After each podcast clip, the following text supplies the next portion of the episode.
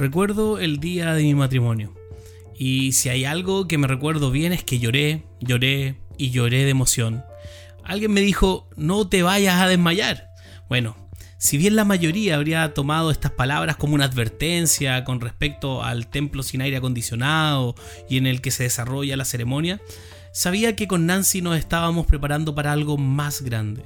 La oleada emocional entrante que acompañaría a este día destacado se dirigía directamente hacia nosotros y no estábamos muy seguros de dónde aterrizaría. Quizás en las mejillas manchadas de lágrimas o en las palmas sudorosas o en las emociones de nuestros pasos apresurados. Antes de que pudiéramos prepararnos para la llegada de Nancy, fue mi turno de caminar por el pasillo, seguido de cerca por ella.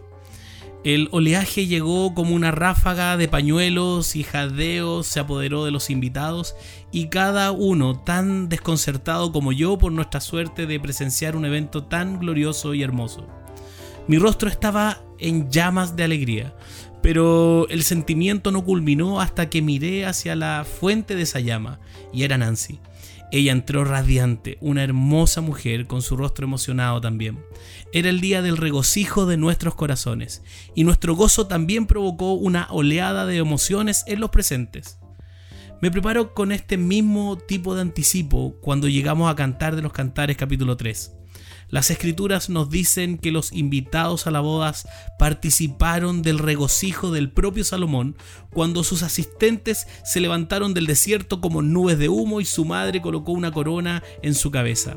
Belleza y naturaleza se unieron para esta lujosa celebración de amor y la promesa, cada detalle cubierto y cada espectador provisto de todo lo necesario.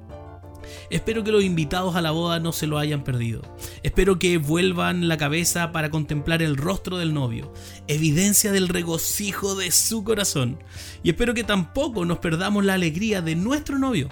Al observar los detalles de este elaborado día de la boda, podemos sentir que solo somos espectadores de los votos de Salomón y Sulamita pero olvidamos que Dios nos ha hecho los mismos votos. Lucas capítulo 12, versículo 27-28 dice, Fíjense cómo crecen los lirios, no trabajan ni hilan, sin embargo les digo que ni siquiera Salomón, con todo su esplendor, se vestía como uno de ellos. Si así viste Dios a la hierba que hoy está en el campo y mañana es arrojada al horno, ¿cuánto más hará por ustedes, gente de poca fe? Ni siquiera el día del regocijo del corazón de Salomón se compara con la forma en que nuestro propio corazón se regocija, en parte ahora al conocer a Cristo y plenamente entonces cuando lo veamos cara a cara en el día final. Este pasaje llamado tierra es el pasillo por el que tú y yo caminamos hacia nuestro amor perfecto, hacia nuestra paz perfecta, hacia ese príncipe perfecto que nunca le quitemos los ojos de encima, reconociendo la forma en que su corazón se regocija por su novia. El Salmo 144, 15 dice, Dichoso el pueblo que recibe todo esto, dichoso el pueblo cuyo Dios es el Señor.